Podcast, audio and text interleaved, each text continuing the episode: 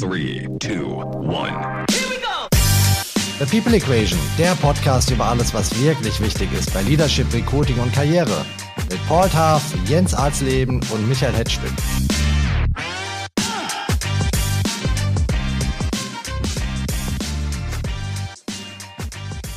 Herzlich willkommen, liebe Leute, zu The People Equation. Das Wichtigste, was man braucht, wenn man Leute begeistern, überzeugen, führen will, ist eine natürliche Autorität. Die hilft natürlich auch dann, wenn es gilt, Konflikte zu lösen. Viele glauben, Autorität hat man oder man hat sie nicht, aber das ist Quatsch. Man kann daran arbeiten, mehr Autorität auszustrahlen. Und vor allem kann man verhindern, es falsch zu machen und am Ende nur autoritär zu sein, was wirklich niemandem hilft. Wir sprechen heute also über eine Superkraft, die wichtig für jeden von uns ist. Und unser heutiger Stargast ist sowas von gestählt auf diesem Feld, denn er arbeitet in dem wahrscheinlich schlimmsten Haifischbecken, das man sich vorstellen kann. Dort muss er Woche für Woche die krassesten Alpha-Tiere in einem extrem emotionalen Umfeld zähmen. Und er verrät uns heute, wie er das macht und wie er diese Fähigkeit erlernt hat. Ich begrüße bei TPE unseren heutigen Stargast, den Fußball-Bundesliga-Schiedsrichter Matthias Jöllenbeck. Hallo Matthias. Hallo Michael, guten Morgen. Matthias, du bist seit dem Jahr 2020 Bundesliga-Schiedsrichter, hast seitdem rund 40 Bundesligaspiele geleitet. Was war denn die schwierigste Partie, an die du dich erinnern kannst, die du bislang erlebt hast?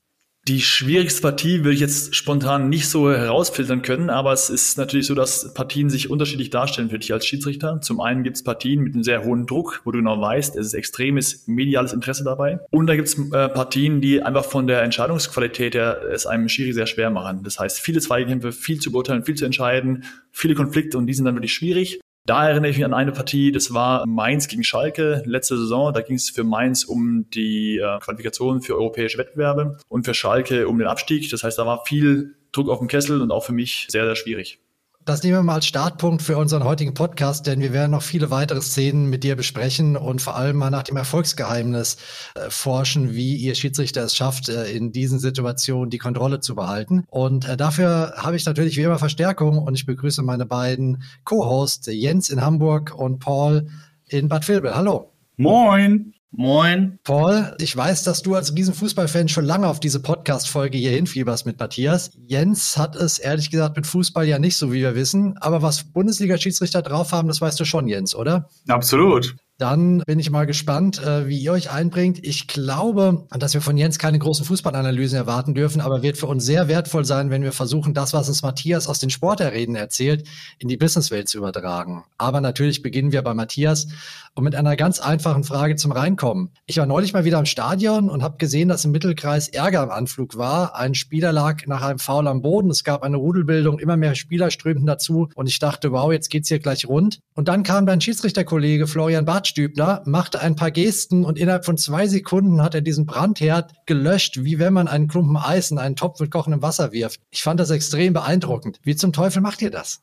Naja, es geht darum, dass man den Spielern relativ klar zeigen muss und sollte, wie es weitergeht. Weil Spieler haben, wenn sie gerade in so einem Rudel zusammenkommen, meistens eine Erwartungshaltung. Die einen wollen Foul haben, die anderen wollen keinen Foul haben. Und du bist derjenige, der eben genau diese beiden Pole irgendwie, ja, den beiden Polen musst du vorgeben, wie es weitergeht. Und das relativ schnell und klar. Das heißt, du brauchst in solchen Szenen erstmal eine sehr klare Gestik. Das nächste ist, dass die Spieler halt auch dich ein Stück weit testen und anschauen und betrachten und sehen, okay, ist er jetzt als Entscheidungsträger in dem Moment sicher oder unsicher? Und wenn man in solchen Stresssituationen Unsicherheit ausstrahlt, dann merken das die Spieler sehr schnell und haben dann auch die Türen weit auf, um dich anzugehen oder auch zu attackieren. Das heißt, summa summarum, du musst mit einer klaren Gestik reingehen in die, diese Situation und zweitens auch Klarheit und Sicherheit ausstrahlen, um die, wie du sagst, hochkochenden Emotionen runterzukühlen. Wie genau macht ihr das dann von der Gestik her oder von der Ansprache her? Was würdest du als klare Gestik definieren, ohne dass es jetzt gleich autoritär vielleicht äh, ist?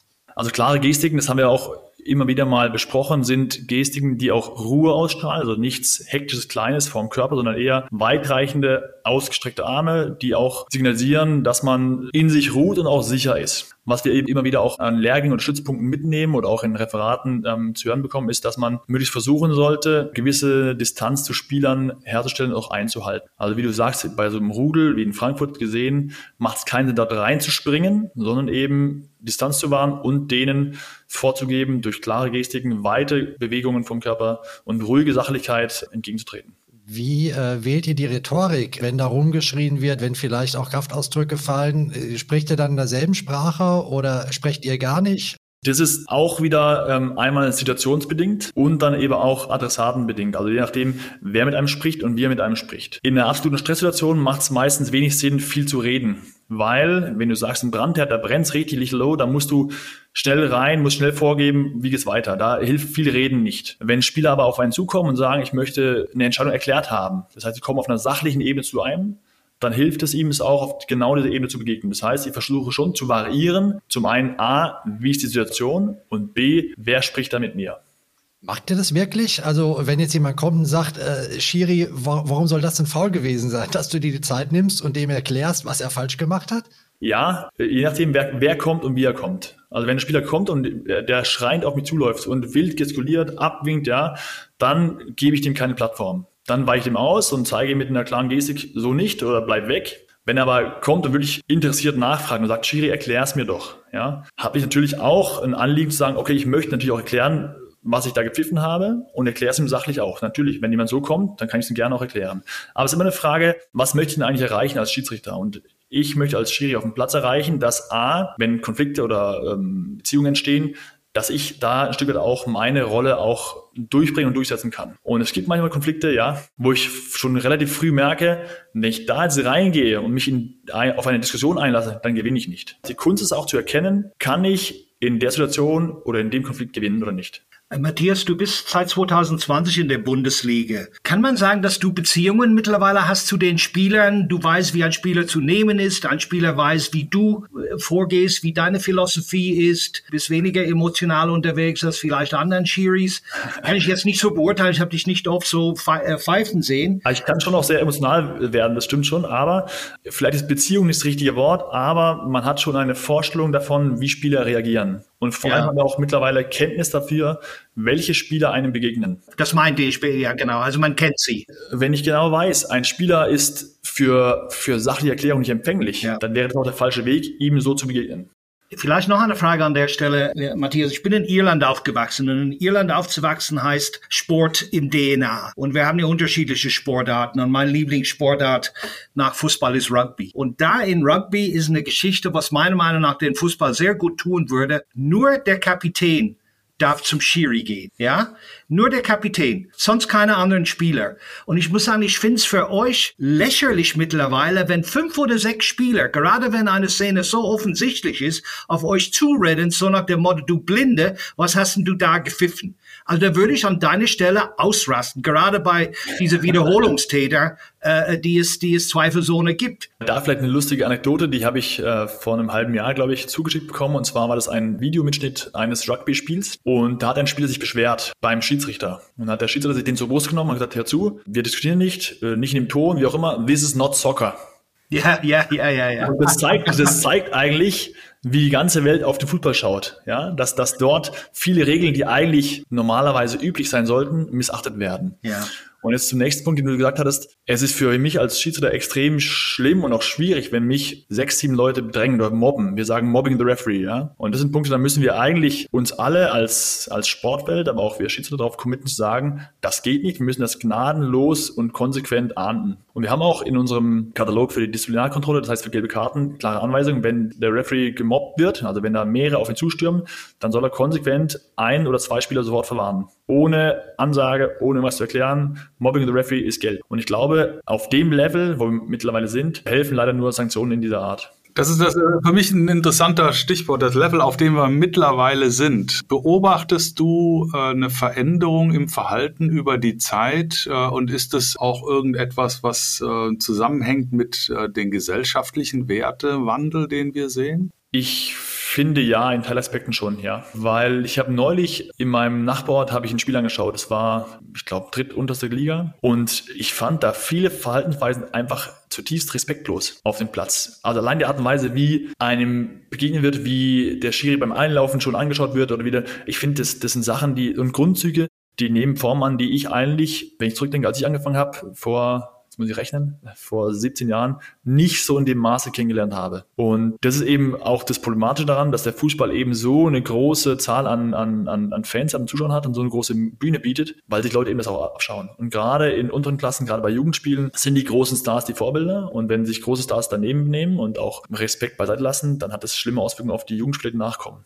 Aber da gibt es ja auch oft Kritik an euch, dass ihr da zu ähm, zurückhaltend seid. Also man sieht ja diese Bilder, wie ihr angeschrien werdet von, von echten Idolen, von Leuten wie Mats Hummels, Joshua Kimmich und so weiter, die als Poster bei den, bei den Kids im, im Kinderzimmer hängen. Und ihr lasst euch das gefallen. Und früher, als wir in der Jugend gespielt haben, hieß es, wenn du eine Schiri angehst, gehst du vom Platz. Fertig. Warum haut ihr da nicht stärker auf den Tisch und schmeißt einfach mal eine halbe Saison lang jeden direkt vom Platz, der anfängt, da rumzuschreien?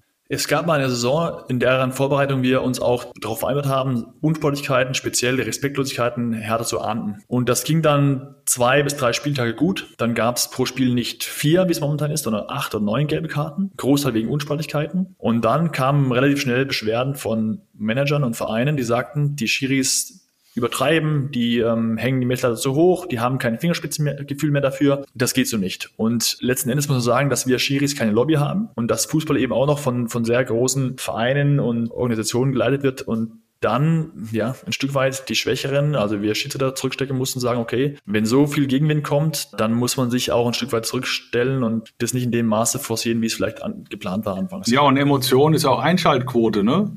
Klar, natürlich. Also wir sind alle Teil dieses, dieses großen Fußballbusiness. Da geht es um, um Bildfläche und um Emotionen. Die möchten die Leute auch sehen. Und wir Schiris möchten auch Emotionen sehen. Wir wollen ja auch, dass Emotionen da sind, dass da ja die, die Fans äh, dabei sind und, und äh, Gefühle rauslassen können. Ja, nur bestenfalls nicht gegen uns über uns Schiris. Aber es stimmt schon, dass man wie soll ich sagen, dass wir zumindest Schwierigkeiten haben, das in dem vollen Maß einzudämmen, wie wir es manchmal gerne hätten, wie es in anderen Sportarten eigentlich gang und gäbe ist. Matthias, an der Stelle ähm, ein Thema, was du weißt, äh, ist sehr kontrovers, ist die VAR-Regelungen. Du als Schiri, da behaupten viele, äh, hast Kompetenz äh, auf dem Platz dadurch ja abgeben müssen. Ja, wie siehst du das als Schiri? Ich weiß nicht, was du jetzt offiziell sagen darfst und was nicht, aber ich vertraue dir, das, äh, das richtig zu analysieren. Wenn ich Schiri wäre, kann ich mir vorstellen, dass ich sagen kann, okay, das gebe ich an VAR, da bin ich aus der Verantwortung raus. Oder ich sage, nein, ich bin hier den Chef am Platz und ich entscheide das und nicht die, die Leute im Keller in Köln. Das ist das diese Videogeschichte, ja, genau. oder? Die Ahnungslosen. Genau. Mhm, genau. Genau. Sorry, sorry jetzt. unglaublich sympathisch jetzt.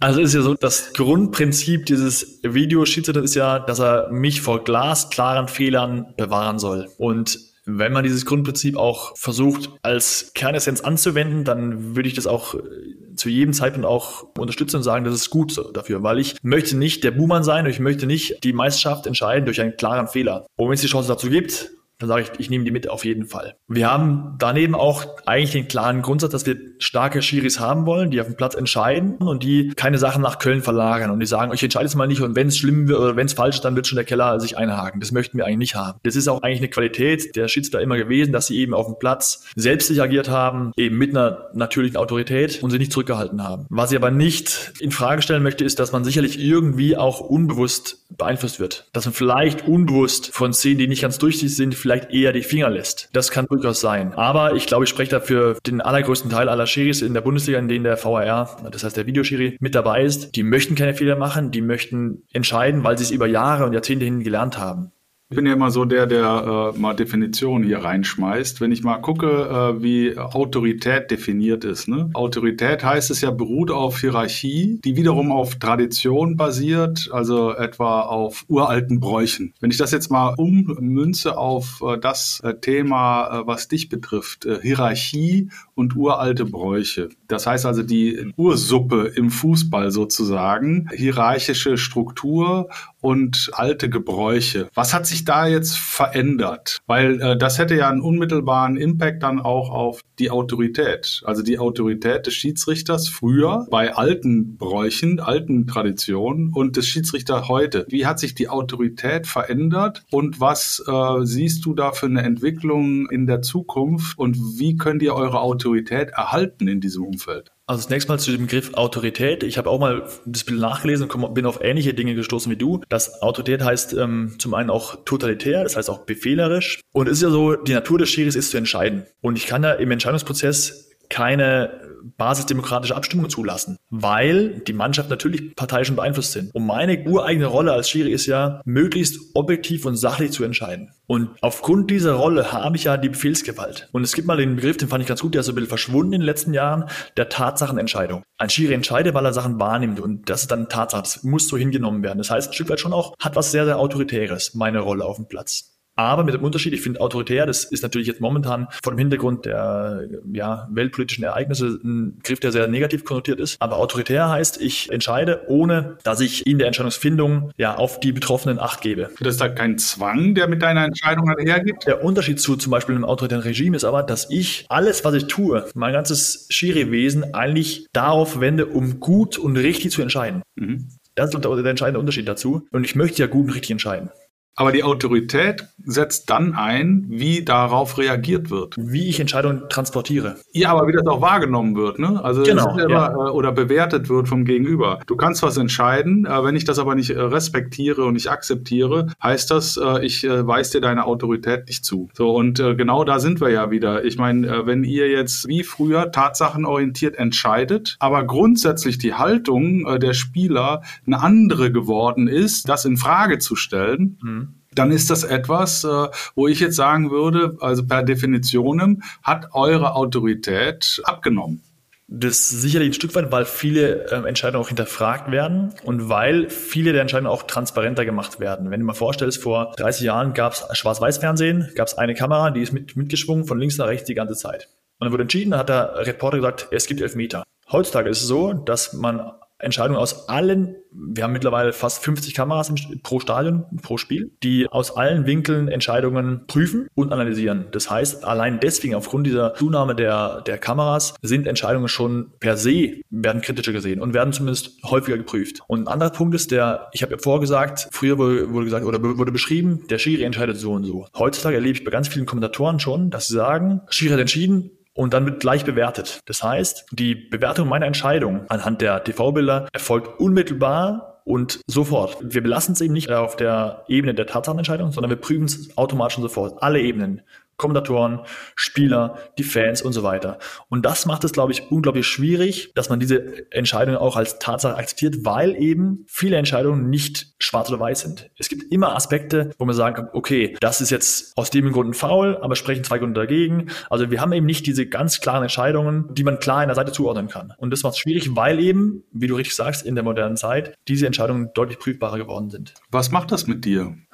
Naja, äh, Es ist manchmal schwer zu akzeptieren, weil man, wie ich vorher beschrieben habe, eigentlich alles aufwendet, um richtig und gut zu entscheiden. Wir machen ja keine Fehler absichtlich. Wir möchten ja gut entscheiden, wir möchten ja richtig entscheiden. Und dann vorgehalten zu bekommen, naja, es gibt drei Gründe, die sprechen jetzt für faul, du hast es laufen lassen, dann werden oftmals die Gründe, die für den Schiri gesprochen haben, beiseite gelassen. Und das finde ich ein bisschen schwierig, wenn dann Entscheidungen, die nicht ganz klar sind, oftmals so polar dargestellt werden, aus welchen Gründen auch immer. Und es macht einen manchmal ein bisschen frustriert, ja.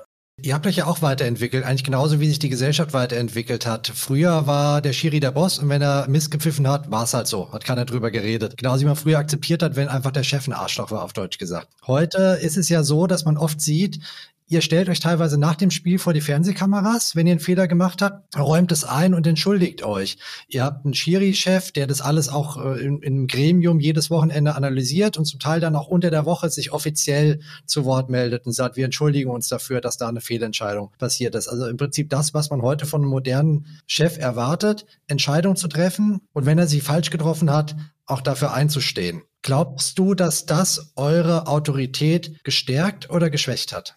Ich glaube, dass es einem eher gut zu Gesicht steht, wenn man klare Fehler benennt. Und gerade in der modernen Welt. Fußball, ich habe es vorher beschrieben, ist so eine große Bühne, so eine große Strahlkraft. Es sieht jeder. Und wenn ein Fehler so offensichtlich ist und meine Intention ist, ein gutes Spiel ohne Fehler zu machen und ich mache diesen Fehler, dann entschuldige ich mich dafür. Na klar. Ich muss nicht zu Kreuze, zu Grabe kriechen, ja, und muss nicht Abbitte leisten, aber ich kann sagen, das war falsch. Ich benenne diesen Fehler und sage, es tut mir leid, weil es wirklich so ist. Hat das mal deine Autorität untergraben, dass vielleicht dann in der Woche danach ein Spiel auf dem Blatt zu dir gekommen ist und gesagt, du Blinde, du hast ja letzte Woche schon scheiße gepfiffen? Es war eher im Gegenteil. Ich habe mal einen Fehler gemacht, den habe ich ja dann auch öffentlich eingeräumt, weil es eben auch klar und offensichtlich falsch war. Und es wäre eher das Gegenteil, dass dann ein Spieler oder auch Trainer kamen und sagten, das, sie fanden es total cool und stark, dass ich da in diesem Interview mich so offen gestellt habe. Das heißt, ich glaube, da gibt es schon auch ein Undenken und auch ein, ein Anerkennen dafür, dass Fehler ein Stück weit dazugehören.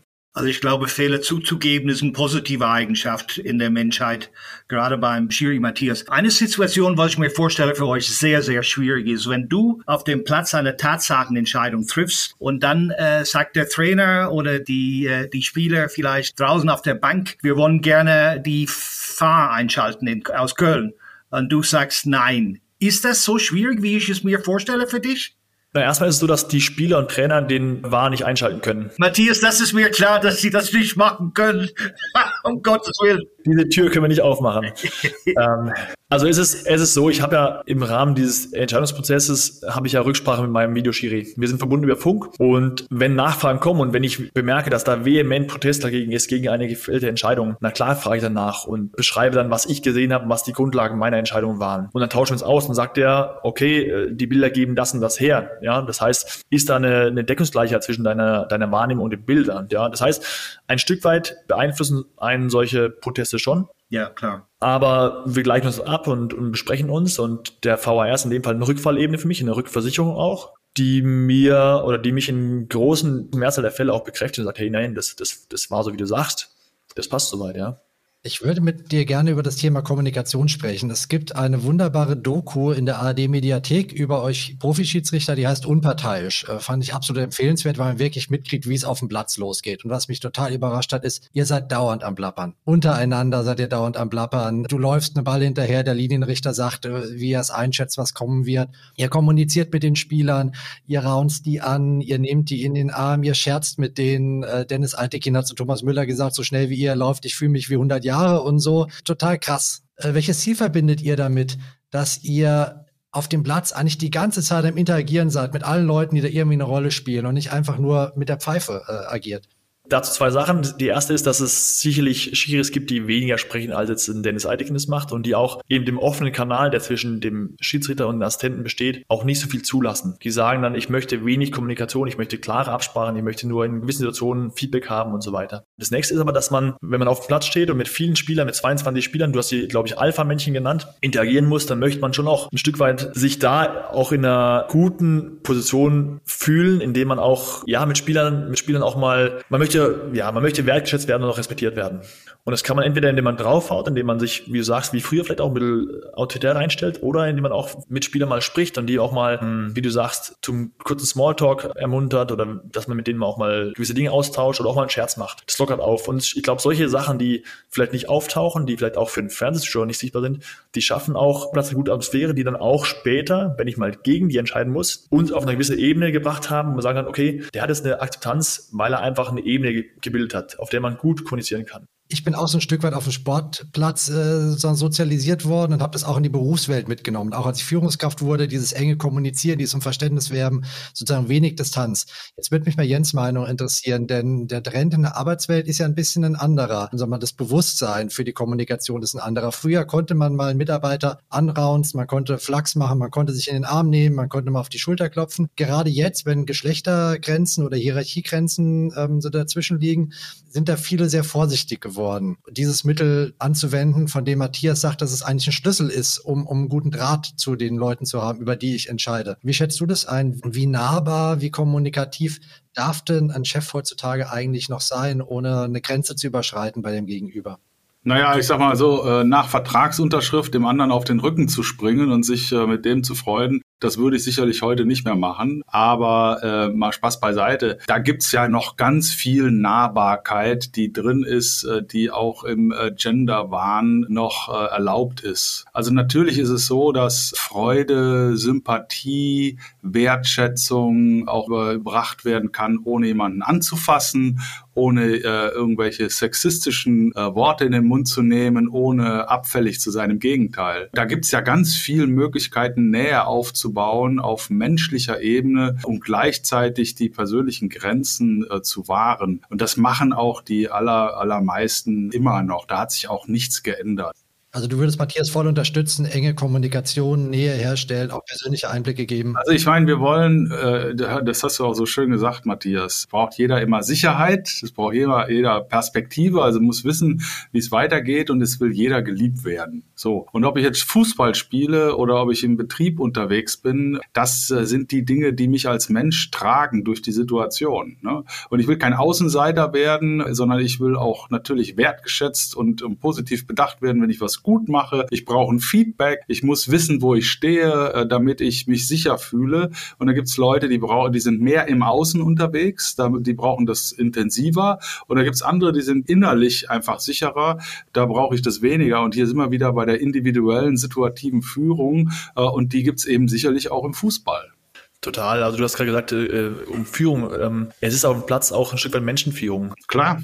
Kenntnis daran, was habe ich für Charaktere auf dem Platz. Und wenn ich mal mein Ziel habe als Schiri, ich möchte durchs Spiel durchgehen und möchte akzeptiert werden, ich möchte auch respektiert werden. Und ich habe aber ein Gros an 22 verschiedenen Charakteren aus verschiedenen Kulturen. Da muss ich situativ abwägen, kann ich mit dem jetzt irgendwie Nähe aufbauen? Kann ich mir auf die Schulter klapsen oder nicht? Ist es für die kulturell äh, machbar oder gehbar, dem Schiri mal in den Arm zu mir oder nicht? Das muss ich alles wissen und das muss ich auch in der Situation abwägen, kann ich das machen? Nur mein Ziel ist ja irgendwann, vom Platz zu gehen und die Spieler sagen, Schiri, danke, das war gut. Wissen, dass ich manchmal Entscheidungen treffen muss, die die den Mannschaften nicht gefallen. Aber ich glaube, wenn ich eine gute Ebene geschaffen habe, ist die Akzeptanz in der Situation, wo ich gegen sie entscheiden muss, deutlich höher. Und das schaffe ich eben auch durch solche zwischenmännliche Abwägungen, Nähe herstellen oder im richtigen Moment eben auch Distanz. Wie bereitest du dich denn eigentlich vor auf so ein Spiel?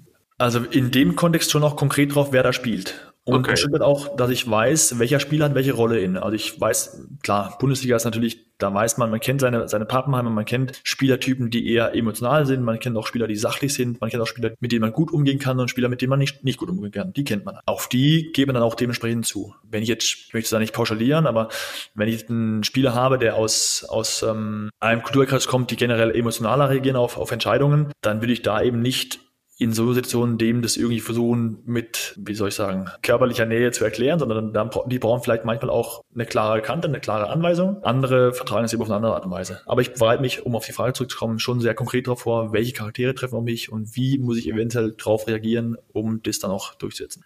Das heißt, Matthias, du hast die gelbe Karte schon vorsortiert, bevor du aus dem Platz rausgehst. nee, nee, Spaß beiseite. Äh, apropos, apropos natürliche Autorität, ich meine, das ist ja für euch super wichtig. Wie jung warst du, als du dein erstes Bundesligaspiel gepfiffen hast? Bundesligaspiel, das erste war 2020. Das, da war ich 32.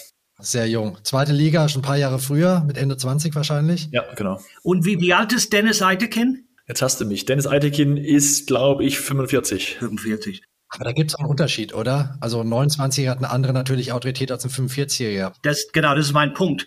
Weil ich muss sagen, ich bewundere Eitekin. Erstens hat er eine sehr sympathische Art und Weise, sich zu geben. Und er hat diese natürliche Autorität. Das merkst du auch auf dem Platz. Das kann ich mir vorstellen, das war für dich am Anfang verdammt schwierig, in den jungen Jahren überhaupt zum Star zu gehen, wen auch immer das ist, ja. Und, und einfach mal eine Entscheidung zu kommunizieren oder einfach mal dich zu präsentieren als der Chef am Platz.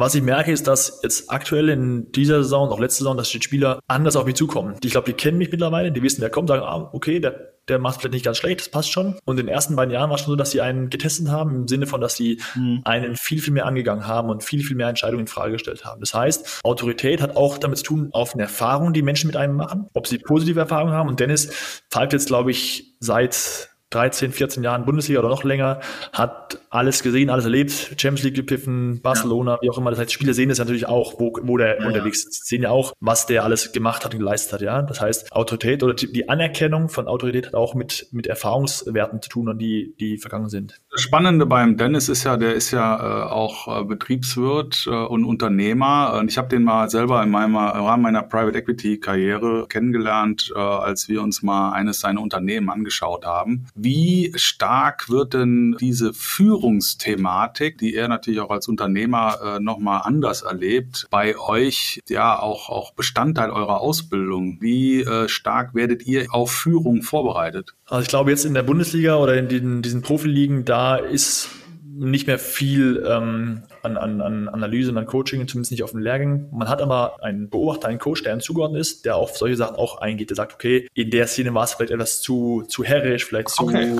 ja, das gibt's schon. Also wir werten jedes Spiel aus mit einem Coach. Okay. Aber ich glaube, dass der Anteil ja, des Coachings, der die Persönlichkeit betrifft, eigentlich in den Jahren davor viel, viel größer und auch wichtiger ist. Also zum Beispiel, wenn man anfängt zu pfeifen, mit, bei mir war es, ich war 15 Jahre alt, hatte ich einen Paten und der ist mit mir zu jedem Spiel gegangen. Und er hat gesagt, ja, das, das musst du anders machen, da musst du anders laufen, da musst du, ja. Und Bundesliga-Schiri sind ja in der Regel oder meistens schon noch, ich würde die in der, in der Schiri-Karriere als ja, fast schon fertige Persönlichkeiten bezeichnet. Weil wer da hinkommt, der muss schon ganz viel durchmachen, um da hinzukommen. Viel wichtiger ist aber, dass die Schiris in Anfangsjahren, gerade wenn sie auf so Kritik stoßen, die sie gar nicht gewohnt sind, dass sie da ausgebildet werden. Und das ist auch ein Punkt, der, finde ich, noch viel wichtiger ist. Und der, glaube ich, auch in diesen Patenschaften eine viel größere Rolle spielt als bei uns später. Matthias, äh, an der Stelle, äh, ich glaube, man kann es als Versuch bezeichnen, die Schiris einfach mal näher zu zeigen. Das ist jetzt im Doppelpass, glaube ich, fast immer vorgesehen, dass es einen Schiri-Auftritt gibt, der seine Erklärungen auch beschreibt und begründet und so weiter und so fort, finde ich einen großen Fortschritt. Das, glaube ich, gibt es seit einer Saison, wenn ich mich nicht irre. Wie, wie siehst du das? Weil vorher war, ist der Schiri häufig so der Feind gewesen. Aber ich finde jetzt diese, diese Öffnung gegenüber die Fans und so weiter ist ein sehr positiver Beitrag. War das eine Anregung von euch oder eine Anregung vom Fernsehen oder von beiden Seiten? Also konkret war dieser Auftritt im Doppelpass, der heißt, äh, ich frage mal den Schiri. Ja. Das war ein, eine Anfrage von Sport 1, die eben dieses Format gerne, gerne äh, beginnen ähm, wollten. Und das ist natürlich auf die momentane Phase getroffen, in der wir eben auch versuchen, unsere Rolle ein bisschen zu erklären, in der wir auch Transparenz propagieren und auch ähm, wirklich praktizieren. Das ist auf offene Türen gestoßen. Ähm, ich finde es prinzipiell gut, dass wir auch die Plattform bekommen, uns zu positionieren und auch unsere Rolle mal darzustellen. Das macht uns einfacher, macht uns leichter, weil dann eben auch Verständnis geschaffen wird für Entscheidungen, die eben nicht im Sinne der Fans oder nicht im Sinne der der Mannschaften getroffen werden müssen aufgrund unserer Rolle. Deswegen, das hilft uns schon. Allerdings muss man immer überlegen, was ist denn der, der Rahmen von solchen Veranstaltungen und was sind dann die Gäste, die da hocken und muss man überlegen, ob man da sich in diese, in diese, in diese Runde setzt. Aber prinzipiell finde ich es gut, also, weil wir eben unsere Rolle klarer darstellen können. An, ja. an der Stelle gibt es einen, das muss ich loswerden, mit dem ich nicht zusammen auftreten würde, und das ist der Mario Basler, weil man stellt immer wieder fest, dass er die Regelung gar nicht kennt, aber das nur nebenbei gemerkt. Aber das auch, ich war ja auch im Doppelpass. Ich sage jetzt nicht mit welchen Gästen. Und wenn man das sieht, Doppelpass ist ein Format, da wird über Fußball geredet und jeder Gast hat eine Rolle. Ja. Ich als Schiri meine Rolle. Ich möchte versuchen, Verständnis zu, zu erlangen für meine Entscheidung, die eben mit sich bringt, dass ich eben manchen Leuten noch wehtun muss. Manche Leute, die da sitzen, haben einfach ihre Rolle und die Rolle ist einfach dagegen. Und das finden die Leute lustig, die wollen unterhalten werden. Das ist Teil der, der Unterhaltungsindustrie, ist okay. Aber es ist manchmal schwer zu verstehen, wenn diese beiden Rollen aufeinandertreffen. Meine mit Werben für Verständnis und andere, die nur draufhauen, das passt dann meistens nicht zusammen. Ja. ja, aber das macht ja das Format dann aus. Ne? Genau. Äh, Frage äh, zur Zukunft. Äh, jeder macht sich natürlich Gedanken, die künstliche Intelligenz kommt, gibt es meinen Job noch in zehn Jahren? Äh, gibt es in zehn Jahren noch Schiedsrichter? Ja, klares Ja und auch ein starkes Ja, weil eben, ich habe es vorher versucht zu erklären, es, es gibt eben so viele Entscheidungen, die eben nicht gleich sind. Es unterscheiden oft Nuancen zwischen Entscheidungen. Man kann die Entscheidungen nicht alle einer klaren Seite zuordnen. Es gibt ja mittlerweile auch Mittel und Wege, die klaren Entscheidungen, also die Schwarz-Weiß-Entscheidungen, die von, von Technik überwachen zu lassen, auch entscheiden zu lassen. Nur Entscheidungen im Spiel, Elfmeter ja, nein, Handspiel ja, nein, das sind Sachen, die sind so komplex mittlerweile und die sind so nuanciert, anders als Entscheidungen davor oder vergleichbare Szenen, dass wir immer noch eine, meiner Meinung nach zumindest, eine menschliche Instanz brauchen, die das abwägt und die auch ja, mit Emotion, mit, mit Geist und auch mit ja, Empathie dabei ist. Das wollte ich hören. Das wolltest du hören, ja? Ja, das, das, wollte ich eigentlich hören. Stell mir das gerade vor, wie die Kameras dann äh, in solchen Situationen, wo die alle total austicken, dann irgendwas feststellen, dann ein Stadion, eine äh, KI-Stadionsprecher sagt faul und dann irgendwie alle äh, genauso reagieren wie jetzt äh, mit einem Schiedsrichter, der sie dann auch mal einfach zurechtweist. Ich ich kann mir einfach nicht vorstellen, dass eine KI, aber bitte, äh, dass eine KI in der Lage ist, diese emotional hochgekochten Situationen so souverän aufzulösen wie der Mensch. Genau, das, das glaube ich auch nicht. Und deswegen starkes Plädoyer für den Schiedsrichter. Und ein anderer Aspekt ist so, dass oftmals die Schiris werden so gesehen als Teil, die sind halt irgendwie, ja, die, die, die gibt's halt, ja. Wir sind aber auch eine Sportart. Mhm. Es gibt 60.000, die diese Sportart machen. Wir sind Schiedsrichter, wir sind auch ein Sportart. Ja, und deswegen glaube ich, dass wir in dem Fall schon auch groß genug sind zu sagen, nee, abschaffen, nicht mit uns. Wobei, ich meine, für uns ist es kaum vorstellbar vor zehn Jahren gewesen, lieber Jens, was man mit KI überhaupt äh, hinbekommen kann. Also da würde ich, ich, ich würde sehr begrüßen, wenn Matthias recht behält, sehr. Aber ich glaube, man kann da auch ein bisschen vorsichtig sein, wie die, wie die Trends sich entwickeln. Gerade auch diese Nuancen. Es gibt auch einen Algorithmen für Nuancen, Matthias. Irgendwann wird es sowas geben. Äh, ich hoffe nicht, dass die Menschen überflüssig werden. Das hoffe ich wirklich nicht. Eine Frage habe ich noch als leidenschaftlicher Fußballfan auch bin ja Dauerkarteninhaber und Mitglied bei Eintracht Frankfurt. Und ich gehe nicht mehr so gerne ins Stadion wie früher. Ja, und ich sag dir auch warum. Als ich angefangen habe, ins Stadion zu gehen, das ist schon 30 Jahre her, dann hatte ich mich immer gefreut, meinen Gegner zu beschimpfen, der Schiri zu beschimpfen, auf eine sympathische Art und Weise, ja, muss ich zugeben, manchmal vielleicht sympathischer als anderen. Und dann gehe ich ins Stadion und es fällt ein Tor und ich kann nicht mehr spontan feiern, weil ich mit 95 Prozent damit rechnen muss, dass der VAR aus Köln äh, die Szene sich anguckt und es nicht selten die, dass der Tor äh, wieder äh, zurückgenommen wird. Das macht mich wahnsinnig als Fußballfan. Ich habe lieber mit mehr Fehler gelebt als heute mit dieser Deemotionalisierung des Fußballs. Wie siehst du das als Schiri? Kannst du das nachempfinden? Total. Ich bin ja auch Fußballfan und ich liebe auch Fußball. Ich bin ja, seit ich, glaube ich, vier Jahre alt bin, bin ich im Verein gewesen und habe da wirklich lange auch gespielt und natürlich so eine Emotionskiller einfach, einfach Mist. Wir wollen ja Emotionen haben und Fußball ist auch ein Sport, der sehr emotional ist, wo auch die Leute auch, hast ja schön beschrieben, ihre Emotionen gerne auch mal abladen, auf wen auch immer, ja. Und die Emotionen sollen auch erhalten bleiben. Was nun das Problem ist, dass die Emotionen, angenommen, ein Spiel wird jetzt durch ein falsches Tor eine falsche Abseitsentscheidung entschieden, dann wirst du wahrscheinlich am Tag danach die Zeitung aufmachen und sagen, so eine Scheiße, ja, schon wieder falsch und war doch falsch, ja. Das heißt, die Emotionen würden irgendwann auftreten. Nur, ich verstehe, dass man dahin kommen muss, Fehler möglichst schnell zu entdecken, um Emotionen zu erhalten. Nur, wenn wir alle den Anspruch haben, und der Anspruch besteht ja bei, bei, bei Mannschaften und auch bei Fans, dass alles richtig zuläuft und bestenfalls auch gerecht, dann gibt es leider die Latenz in der, der Jubelphase nach dem Tor, weil man eben gucken muss, war da alles richtig, geht alles mit rechten Dingen zu. Und ich glaube, Du als Eintracht-Fan würdest wahrscheinlich auch eher begrüßen, dass ihr mit, mit 1-0 gewinnt und alles ist richtig und sauber, als dass ihr mit einem falschen Elfmeter gewinnt, oder? Kann ich nicht ehrlich beantworten. Aber das ist ein Punkt, der Punkt, der nervt uns ja auch. Ja, wir, wir, wir stehen auf dem Platz und wir haben ein Tor gegeben und stehen da und warten und müssen warten und wissen nicht, was passiert. Diese Unsicherheit, die wir dann auch spüren, die wollen wir auch nicht haben. Das heißt, ja. wir sind auch dabei zu arbeiten, wie können wir eben Tore schneller prüfen, wie können wir eben diesen Spannungsabfall möglichst ausmerzen, ja. Aber ganz raus kriegen wir das leider nicht mehr. Aber uns geht es auf dem Platz genauso. In Rugby wird es ein bisschen anders geregelt, Matthias. Da hörst du als Fan, worum es geht, hm. wenn es hochgeht. Ja, da hörst du genau, worum es geht und du wirst du mitgenommen als Fan. Da gibt es eigentlich im Fußball gar keine Bemühungen in der Richtung. Das ist Doch.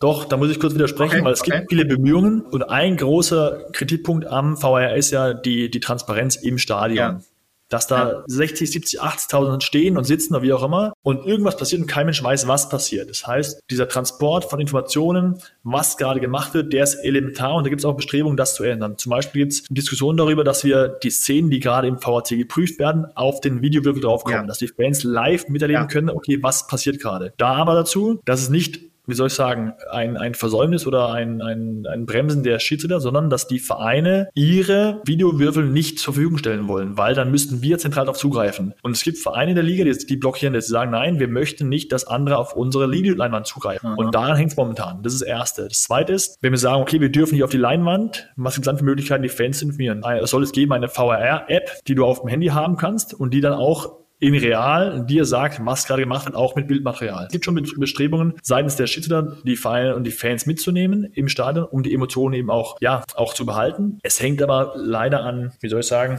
Ja, ich, ich, ich verstehe dich. Nur ganz kurz dazu. Ich fand die Lösung jetzt äh, in unserem Stadion, dass man das live sehen könnte, viel besser als über eine App, weil das ist wieder so eine abstrakte Ansatz. Genau, ja äh, und die Atmosphäre im Stadion, wenn ich eine Szene sehen kann und sehe, oh, oh, ich lag doch falsch, trotz meiner ja. Eintracht-Herz, dann bin ich eher einsichtig. Aber da liegen Vorschläge auf dem Tisch und es, ist, okay. es äh, geht nur um eine, eine rechte Frage, wer darf auf die Leinwände zugreifen in Stadien. Und da gibt es Vereine, die momentan blockieren. Hm. Aber von unserer Seite wäre es gut, wäre willkommen und ich würde es als Schiri auf dem Platz auch begrüßen. Sehr interessante Einblicke, Matthias. Ich habe noch einen ganz letzten Punkt, weil wir schon weit sind in der Zeit. Thema Sanktionen. Als guter Chef will man eigentlich so wenig wie möglich sanktionieren. Man ist interessiert an einem guten Miteinander, man will überzeugen. Das geht bei euch nicht immer. Du hast beschrieben, dass es so weit wie geht funktioniert. Deine Sanktion ist klar, gelbe Karte, rote Karte. Es gibt aber auch Platzverweise, wo einfach jemand zu spät kommt. Du weißt in dem Moment, der bedauert. Eine Gestik und Mimik ist zu spät gekommen. Es kann vielleicht auch dunkelgelb sein oder sowas. Wie stehst du zum Thema Sanktionen? Lässt du die Karte so oft, so lang wie möglich stecken oder hältst du das für ein sinnvolles Werkzeug, um auch deine Autorität zu untermauern? Also prinzipiell brauchst du Sanktionsmittel, um den Laden oder die Spieler zusammenzuhalten. Ich würde aber noch eine Sache vorschalten vor der gelben Karte und das ist die, das Mittel der, der Ansprache oder der Ermahnung, verbal. Muss auch nicht sein, dass jeder mitkriegt. Ja? Man hat oftmals die Möglichkeit, und man merkt ja, wenn, wenn, wenn ein Spiel anfängt zu brodeln und man kennt seine, habe ich vorbeschrieben, man kennt seine Pappenheimer, die gerne mal dabei sind, die gerne zündeln, ja, dann kann ich mir die raus, rauspicken in der Spielruhe, wenn es keiner mitkriegt, sagt, hey, hör zu, das war jetzt zu viel. Ja, du bist bald dabei. Also dieses, dieses Mittel, das gibt es. Und wenn man es gut macht, dann hat man die Chance, die Spieler zu erreichen, dass sie dann eben von ihrer Spielweise oder Emotionalität äh, runterkommen. Und wenn es eben nicht passiert, dann muss ich aber auch mir selber treu bleiben und sagen, okay, jetzt kommen Sanktionen. Und im besten Falle erwische ich als Schiri den richtigen Punkt mit Signalwirkung für alle, dass sie sagen, oh, das war jetzt zu viel, das gibt gelb, ich muss langsam machen. Wenn ich aber den Punkt verpasse, das, ich glaube, es ist bei Unternehmen und bei, bei Menschenführung ähnlich, wenn ich den Punkt verpasse, klare Grenzen zu setzen, dann habe ich irgendwann verloren, weil dann alle sehen, Moment, da war ein Vorgang, da hat er nicht drauf reagiert. Jetzt testen wir mal, wie weit ich gehen kann. Und dann gehen alle, die das gesehen haben, mit, mit, mit. Und irgendwann habe ich dann meine, meine ganze Vorgabe als, als Chef in dem Fall ja, verloren. Auch ein schönes Beispiel, wie die Eskalation, sozusagen wie man Bilder aus dem Fußballplatz in Wirklichkeit transportieren kann. Ja, diese Eskalationsleiter, die an jeder Gruppendynamik passieren kann, ja. Wenn ich auf Platz erkenne, dass da irgendwas nicht stimmt, dass irgendwas brodelt in den Spielern oder ja, oftmals gibt es ja so, so Pärchen, die sich nicht ganz grün sind, die immer wieder mal sich behaken und sowas. Wenn ich es erkenne und darauf zugehe und sage, hey, ich sehe das, hört auf damit, ja, dann kann ich unter Umständen härtere Sanktionen sparen, wenn ich es eben gut mache, wenn ich es gut bringe und wenn die mich akzeptieren. Michael, eine Frage musst du mir noch erlauben. Matthias, wie handhabst du das mit du und sie auf dem Platz? Ich bin eigentlich mit allen Spielern per Du. Sehr gut. Mit dem Trainer bin ich per Sie. Also ich, ich gehe auf die zunächst mal so zu mit, mit Sie und ich bin damit eigentlich immer sehr, sehr gut gefahren, weil ich finde, wir sind alle Sportler, wir haben, ja. haben da ja diesen sportlichen Hintergrund. Ähm, wenn ich jedoch merke, dass ein Spieler total reserviert ist und ich ihn nicht kenne, dann wäre ich da erstmals vorsichtig. Ja. Aber das liegt, auch oder hängt mit Erfahrungswerten zusammen, dass es einfach in den letzten Jahren so gut geklappt hat. Wenn ein Spieler aber sagt, er möchte gesiezt werden, dann ist es mir auch kein Problem, dann sieht ich ihn halt. Und, und es das hin und wieder? Nee. ich habe einmal nur eine ganz kurze Anekdote, Michael. Ich weiß, wir sind über die Zeit, aber ich habe einmal mit zwei Geschäftsführern äh, zusammen die Geschäftsleitung gebildet bei einem mittelständisches Unternehmen in Worms. Und wir haben abends Fußball gespielt, Indoor-Fußball gespielt. Ich habe früher auch in Irland gespielt und so weiter. Das hätte ich gern gesehen. Ja, ja. Ich war nicht schlecht, rechte Verteidiger. Und ich habe meine Geschäftsführerkollegin äh, geduzt auf dem Platz. Im Job nicht. Wir haben uns auch nicht so toll verstanden, kulturell und so weiter und so fort. Dann habe ich ne am nächsten Morgen ein E-Mail von ihm bekommen. Sehr geehrter Herr Taff, ich möchte Sie bitten, mich bei allen Anlassen bei, den Ihnen bekannten Namen anzusprechen. Da habe ich gedacht, wie fucking peinlich ist das jetzt hier? Wunderbare Anekdote. Wir sind total weit mit der Zeit, aber ich finde, wir hatten ein wunderbares Gespräch, oder Jens oder Paul? Ja, absolut. Ja, absolut. Ich konnte auch was sagen. Großartig. Wenn es ein Feld gibt, wo sich auch Ahnungslose dazu äußern, dann ist Fußball, oder? genau. Der Jens, der Jens, du kannst immer was sagen, aber es war auch teilweise vernünftig, was du von dir gesagt hast. ja, wunderbar. Jens ist der Mario Basler von TPE nur mit Gehirn. ja, genau. Das ist eine wichtige Unterscheidung, eine wichtige Unterscheidung. Ja, ja. Super. Äh, Matthias, äh, wir sagen ganz herzlich Danke für deine vielen Eindrücke. Die gute Nachricht ist, normalerweise ist für dich jetzt erst Halbzeit. Ja, aber bei uns hast du heute schon Feierabend. Äh, wir pfeifen jetzt ab nach 45 Minuten. Super cool, dass du bei uns warst. Sehr gerne. Wir wünschen dir alles Gute für deine weitere Karriere. Viele gute Spiele, äh, viele tolle Aus Dialoge mit den Spielern bleibt gesund und das wünschen wir natürlich auch allen, die uns heute zugehört haben. Vielleicht mein Appell im Namen von Matthias, seid fair, auch mit den Schiedsrichtern, gerade auch nicht in den Bundesliga-Stadien, sondern auf den kleineren Plätzen. Da kann man, glaube ich, unglaublich viel machen, auch äh, für, das Umgang, für den Umgang miteinander. Und ich wünsche dir das Endspiel Fußball-WM äh, 2034. Das nehme ich so mit. Und wenn du das schaffst, dann kommst du dann auch nochmal in unser Podcast und erzählst, wie es war. Das mache ich, absolut, ja. Danke, das war's für heute bei The People Equation. Bleibt uns gewogen, bis zum nächsten Mal. Bis bald, sagen heute Michael zusammen mit Jens, Paul und Matthias.